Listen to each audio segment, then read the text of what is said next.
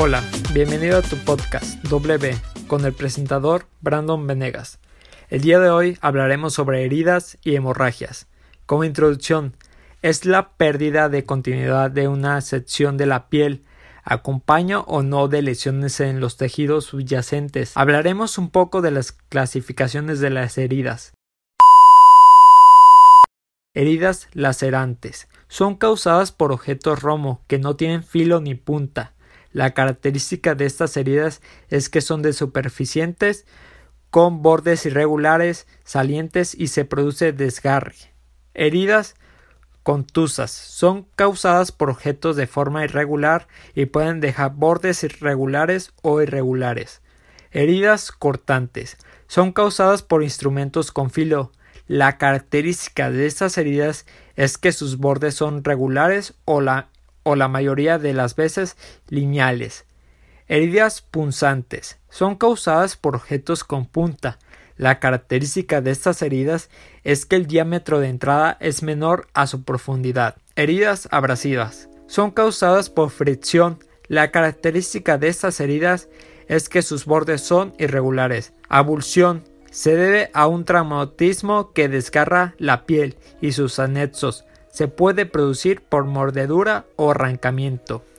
Heridas mixtas reúnen dos o más de las heridas ya mencionadas. Heridas especiales. Consideramos estas como las heridas que ponen un mayor riesgo en la vida de nuestra víctima. Heridas penetrantes en tórax. Son las lesiones que penetran la cavidad torácica. Estas pueden alterar el funcionamiento de nuestro aparato cardiorrespiratorio. El primer respondiente debe limitarse a obstruir la vía de entrada de la herida con un hule o un papel celofán. Esto va a ayudar a que la respiración pueda mantenerse de forma correcta y no haya un gradiente de presión positiva adentro del tórax. Este hule funcionará como válvula al momento de la inspiración. El hule se adhirá a la herida y cuando exhale permitirá la salida del aire. Herida penetrantes en abdomen.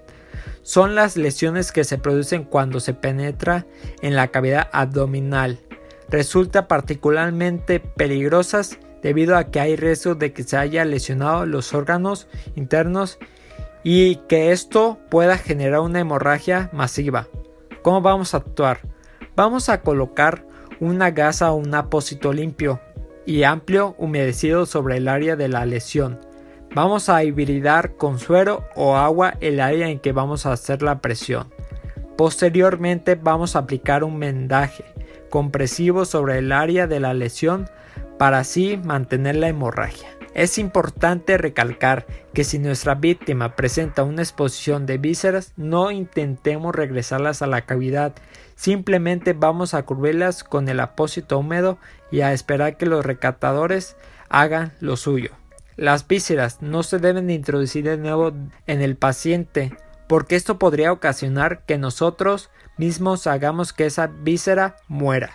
Si existiera un cuerpo extraño, es decir, un cuchillo, una navaja, tampoco hay que removerlo. Eso podría empeorar la hemorragia y la lesión. Solo déjalo ahí y fíjalo, es decir, que no se mueva. Hablaremos un poco de las hemorragias.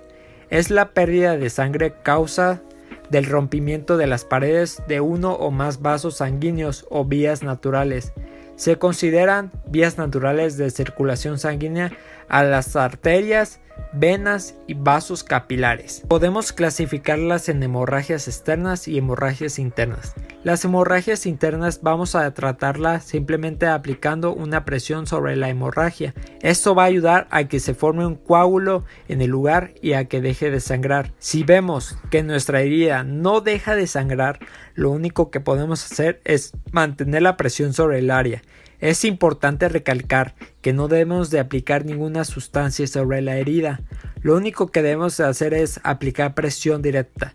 Si después del manejo de presión directa sobre la herida, si vemos que la hemorragia no ha cedido, podemos elevar la extremidad para que quede arriba del corazón y haya un poco menos de flujo sanguíneo sobre de ella. También podemos aplicar presión indirecta, es decir, vamos a buscar una arteria que esté antes de nuestra herida para intentar mantener la hemorragia de una forma indirecta. El torniquete es el último recurso de todos.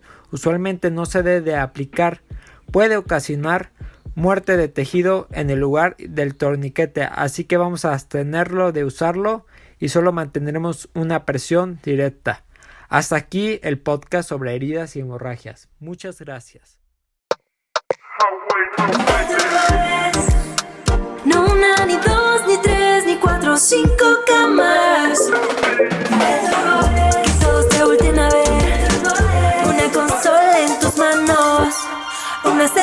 Espectacular.